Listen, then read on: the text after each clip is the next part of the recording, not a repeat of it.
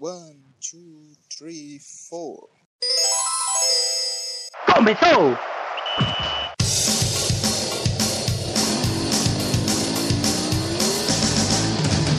Mas qual é pouca, eu só tomo se for 10k. Eu sou obrigado a falar que esse programa aqui tá uma porra. Fala muito!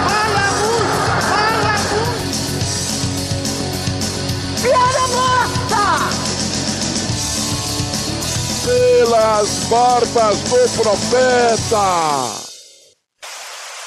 É, é isso que dá, você gravar pela internet. Uma pessoa escuta, outra pessoa não. Dá nisso. Sofia já escutou aqui isso está bem bosta. E tá ameaçando me chutar. Já tá com o pé aqui, quase na minha cara. O amor é tão lindo, gente. Demais. Fala galerinha, tudo certo com vocês? Estamos aqui começando o nosso Plantão Descubra. Eu, Clisman Gama, tô aqui com o Vitor Aguiar. Aí, pessoal. Nosso... Aqui a gente vai falar sobre o Santa Cruz. Já teve o primeiro programa da série, que foi feito com o esporte, esse segundo sobre o Santa Cruz e o terceiro sobre o Náutico. Vamos começar falando aí, Vitor, do Santa Cruz, que o momento, esse momento inicial do Santa Cruz na temporada 2018 está sendo horrível. Tá uma, uma bela bosta. Porque começou, já tem cinco partidas, são três empates e duas derrotas.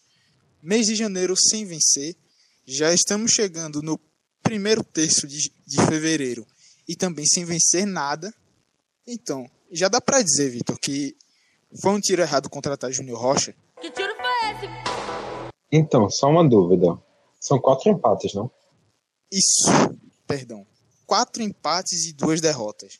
Tá complicado a situação do Santa. Assim, eu não diria que Júnior Rocha foi um tiro errado, porque a estratégia, o pensamento na contratação dele foi, foi justo. O Santa estava indo para um nível abaixo, trouxe um treinador que conhecia bem desse mercado, tinha um estilo de jogo que tinha algum destaque. Então, a contratação lógica, pelo menos.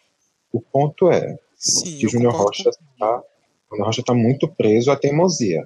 Já está virando teimosia a insistência dele no mesmo esquema tático, no mesmo pensamento tático, aquilo de o time tem que rodar a bola, troca de passes, manter posse, manter posse, manter posse, e o time fica sem nenhuma produtividade.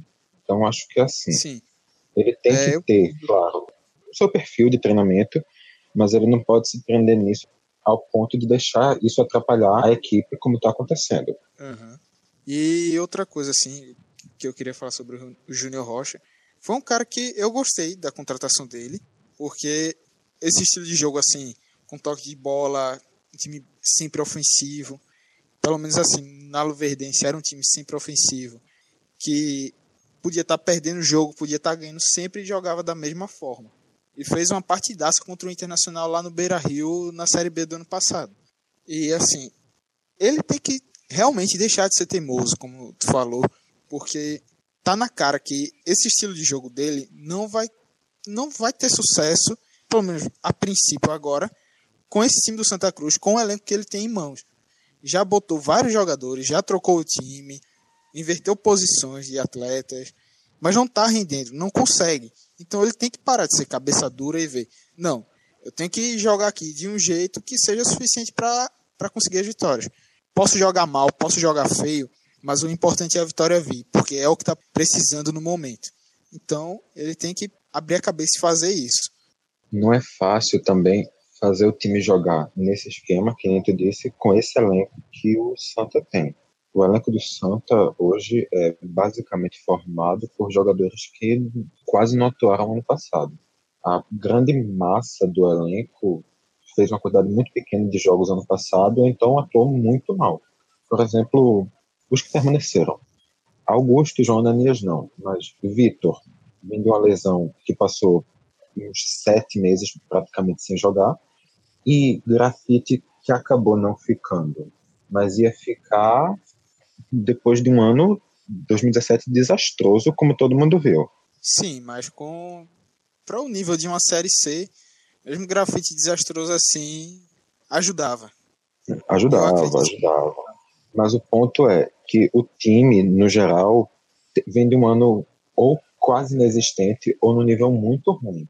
Então é difícil esperar Sim, que de início esse time renda ainda mais nesse estilo de jogo que precisa de tanto entrosamento e ritmo do jogo. É, e dando continuidade aqui no nosso debate, tocasse no assunto grafite. Depois da aposentadoria, Vitor, ele tá fazendo falta ao Santa Cruz? Tô com sintomas de saudade, tô pensando em você. Olha, o Santa está num momento que qualquer um faz falta. Porque a gente não sabe quem era que podia estar fazendo a diferença agora, mas o time está realmente muito limitado. Então, assim, eu não acho que grafite ia ser para o Santa Cruz esse ano o craque, a solução como ele era dois anos atrás, por exemplo.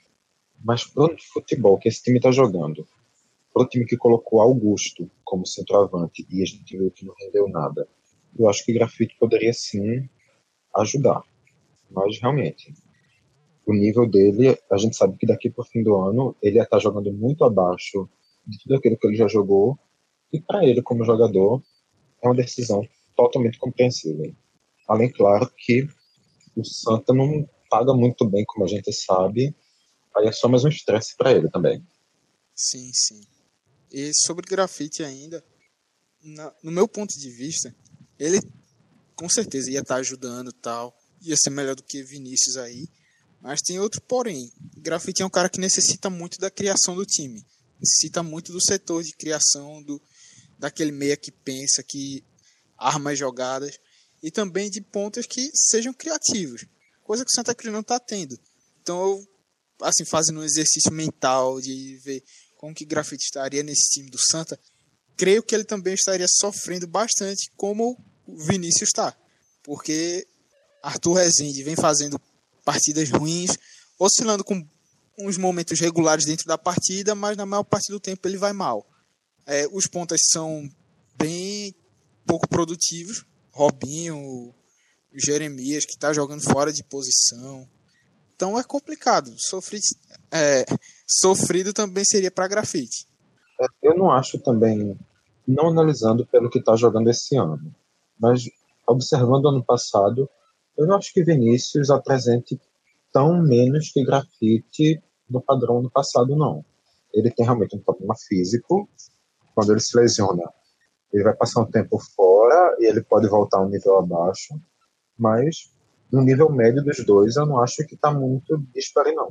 E continuando o nosso assunto, com as chegadas de Vinícius, a gente já mencionou, Ávila e o Luiz Otávio, o Santa ainda precisa de reforço. É como tu mesmo disse, o Santa não tem hoje uma armação eficiente. E nenhum desses três jogadores vai colaborar muito na armação. Vinícius é o cara que vai estar um pouco mais na frente, no ataque. Ávila vai estar aberto na lateral esquerda. E Luiz Otávio é volante. Então, pode até ter algum auxílio na armação, mas é uma coisa muito pequena. E realmente, o maior efeito do Santa é criar. Então, o Santa precisa. A mesma coisa que a gente falou para o esporte no outro programa. O Santa precisa de uma peça de armação. A, a base é a mesma. Mas, claro, e contratando uma peça de armação, eu não garanto que o time vai ficar bom, não. Isso é o mínimo do mínimo. Aí são outros 500, porque além de contratar uma outra peça de armação, ponta também é necessário. Tem que ter um cara na ponta que seja produtivo e criativo, porque os que estão aí não, não são criativos. São, o Robinho é um pouco cabeça de bagre e ele não tem produzido. Então fica, fica complicado para qualquer centroavante estar tá recebendo bola durante o jogo e conseguir finalizar, conseguir fazer gol. Também acredito que precisaria ou de mais um zagueiro, mais um lateral direito. É, é meio difícil. A Santa precisa de reforço, sim. O time precisa contratar, principalmente quando chegar na Série C, porque se mantiver esse mesmo time, esse mesmo nível,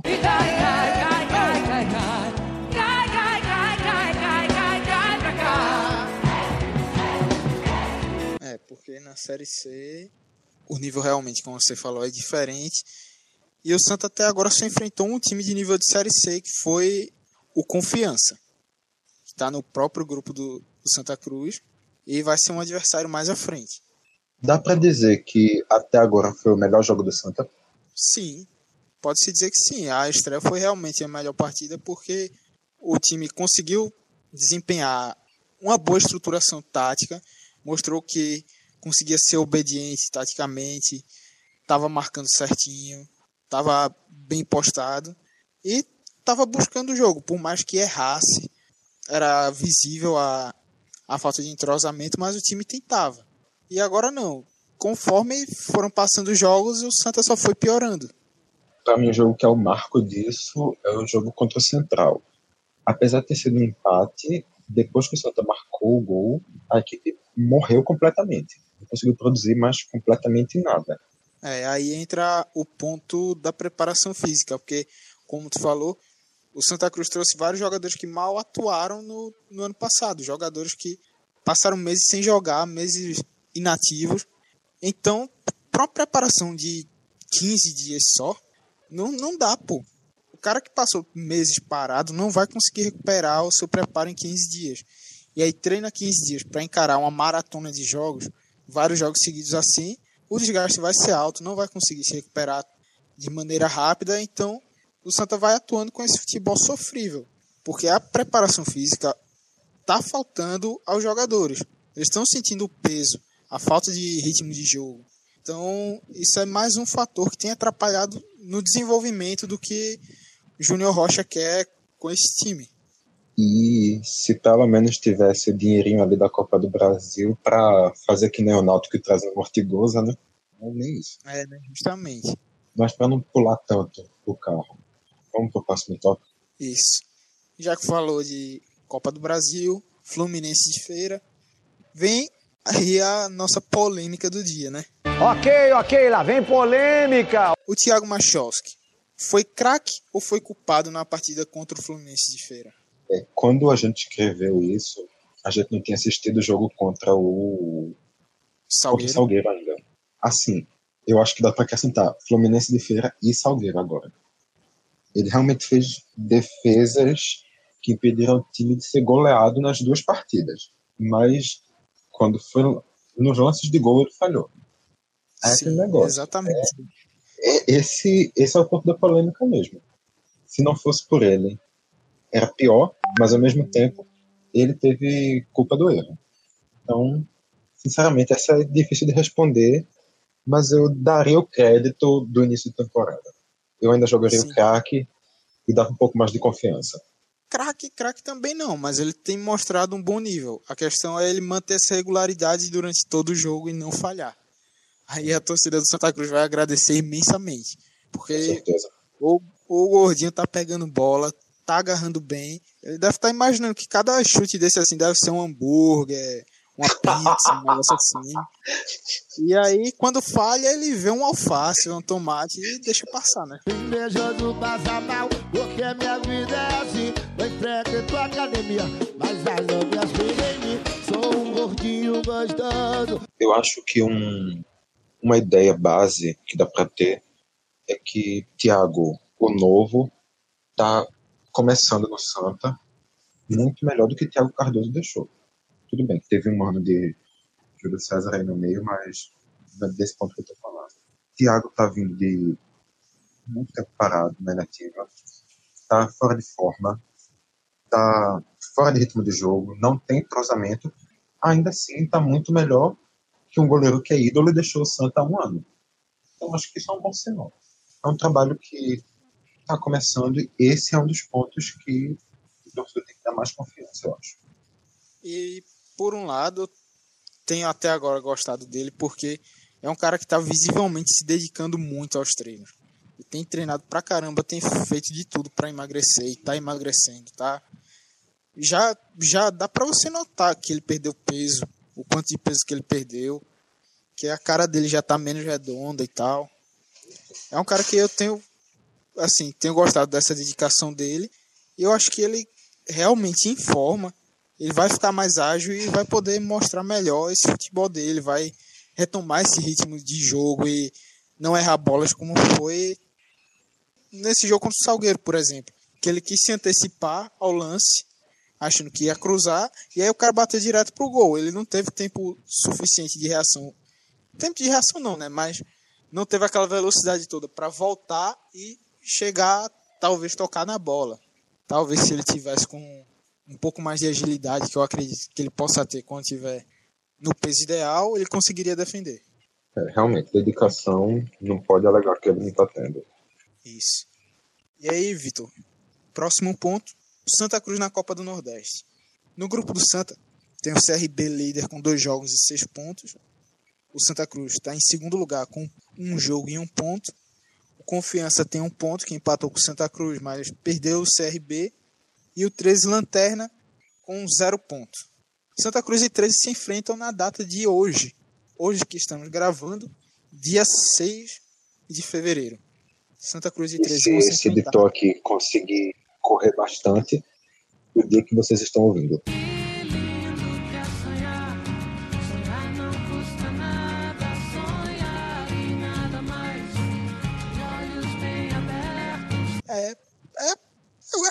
Pouquinho difícil, né? Vamos ser sinceros, mas É difícil, mas completar, né? Isso. É um jogo vital para o Santa Cruz que pode, com a vitória, fazer o time recuperar a confiança e talvez até engatar uma boa sequência de resultados, porque confiança é algo que está faltando nesse time, ou pode se afundar ainda mais na, na merda. Uma dúvida, Clisman. Oi. Se na estreia o Santa tivesse ganhando confiança, o Santa tinha ganho confiança? Ai, meu Deus do céu. Mas ok, vamos lá. Diego Borges aprovou a piada do pupilo. Olhando para essa tabela, CRB já está na porta da classificação. Ah, o CRB é o candidato a ser primeiro lugar do grupo. Olhando para a tabela como uma está hoje, tá favorável ao CRB. Tá tudo muito favorável a ele. Então acho que Sim. até almejar primeiro lugar já fica difícil hoje. Só com a improvável retomada do Santos. Retomada não, né?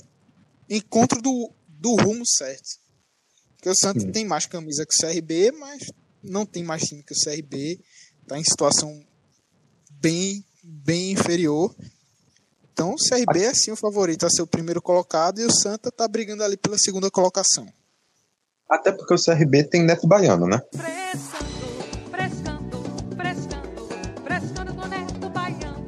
Aí fica difícil para competir. É, Neto Baiano só trabalha com o time recifense. Mas Deve assim, ter feito uns 6, 7 gols na, na Série B ano passado. Metade Náutico.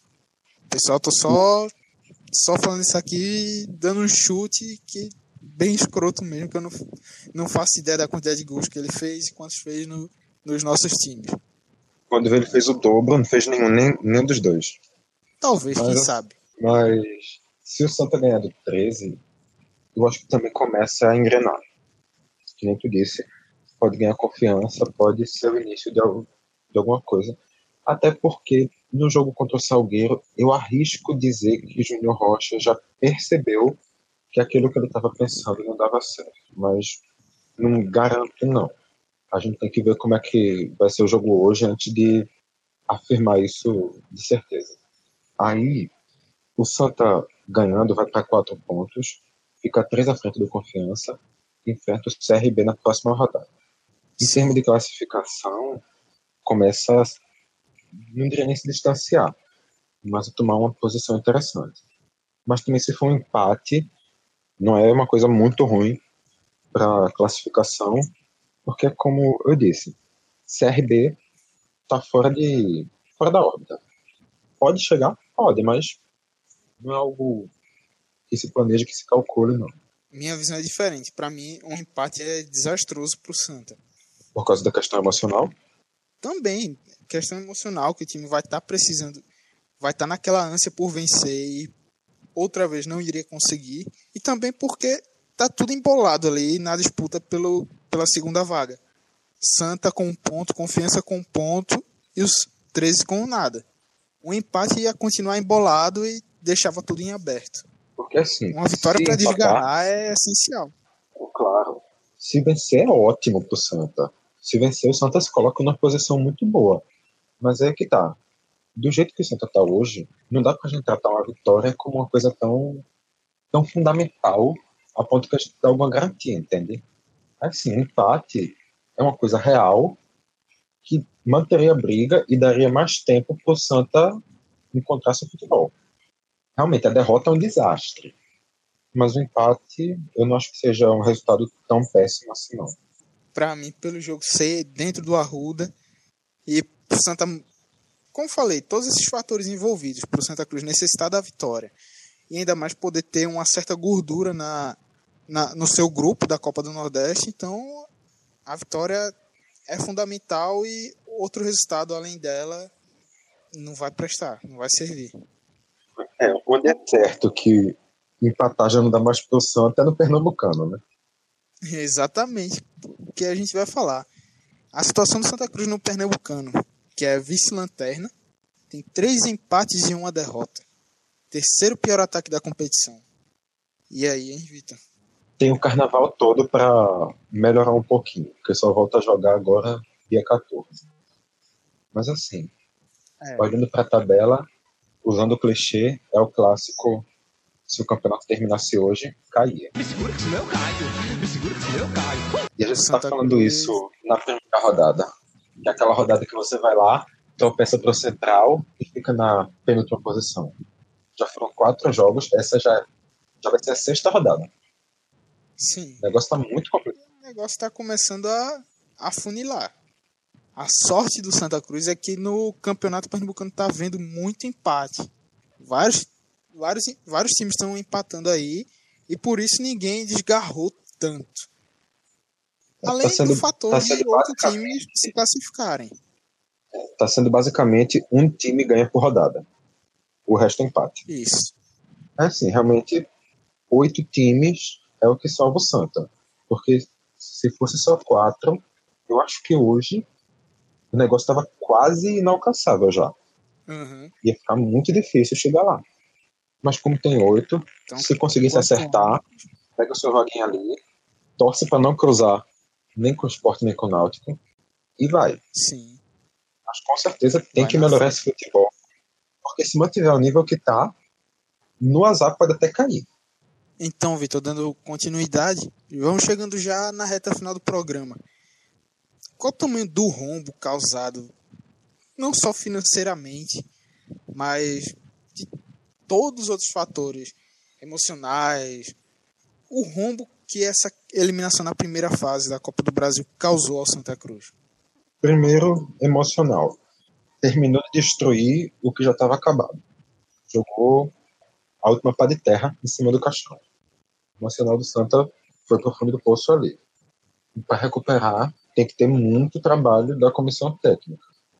Financeiro, então, nem se fala. O Santa está em crise econômica há anos e esse ano só tem du- duas fontes de renda a Copa do Nordeste, que agora fica com mais obrigação ainda de passar, e a Copa do Brasil, que ele começou ganhando 500 mil, que é a menor cota da competição, e não passou de fase para ganhar a próxima cota. Náutico, Salgueiro, Sampaio e Botafogo da Paraíba estão ali no mesmo grupo e estão com um milhão e cem no bolso. O Santa para os 500. E ainda tem outros cinco times do grupo que vão jogar. E podem todos passar e o Santa ficar atrás em dinheiro de todos eles. Então, é uma situação bem complicada para o Santa e para um time que realmente está precisando. Tanto que o próprio Constantino Júnior falou que eles planejaram um ano sem o dinheiro das cotas. Ainda bem que não fizeram feito 2016, que aí já planejou o ano com o faturamento do que ganharia de possíveis cotas e não sei o que, patrocínio, de um dinheiro da Under, Under Armour, não, da Dryworld, que nunca veio, de um contrato com a Caixa, Santa contou com o ovo dentro da galinha. E aí, meu velho, saiu gastando, gastou o que não podia. A crise chegou na voadora com os dois pés na caixa dos peitos e deu ruim. Então, pelo Então, menos é- agora o Santa Cruz já se planejou assim. Não, nosso orçamento pro ano é esse. A gente pode ter um plus se passar de fase. É basicamente a cara da troca do comando do time, pô. Sai a Lírio, que é o cara que sonhava alto, pensava que tudo ia dar certo, ia ganhar tudo, ia subir, para Libertadores, ia ser campeão do mundo em três anos. E entra um cara que tem um pé no chão. Porque essa é a realidade do Santa. Saiu um, um di- diretor maluco e entrou um cara que tem pé no chão. Arnaldo Barros foi é diretor do. Santa, foi? Sinceramente, eu ainda acho que Alírio era mais hiperbólico que Arnaldo. Não. Arnaldo é um cara maluco, com certeza também. Não, É- Alírio se iludiu. É uma síndrome de grandeza diferente. A questão de Alírio de Arnaldo é síndrome de grandeza. A de Alírio é delírio que ele acha que vai dar tudo certo. Sim, sim. Mas é. Acho que os dois têm, têm suas semelhanças. Sem dúvida. E assim, só para terminar, para você ter ideia de como esse dinheiro faz diferença, o Náutico contratou Ortigosa. É. isso. Uma contratação que vai ajudar demais. Vamos encerrar agora de vez o programa.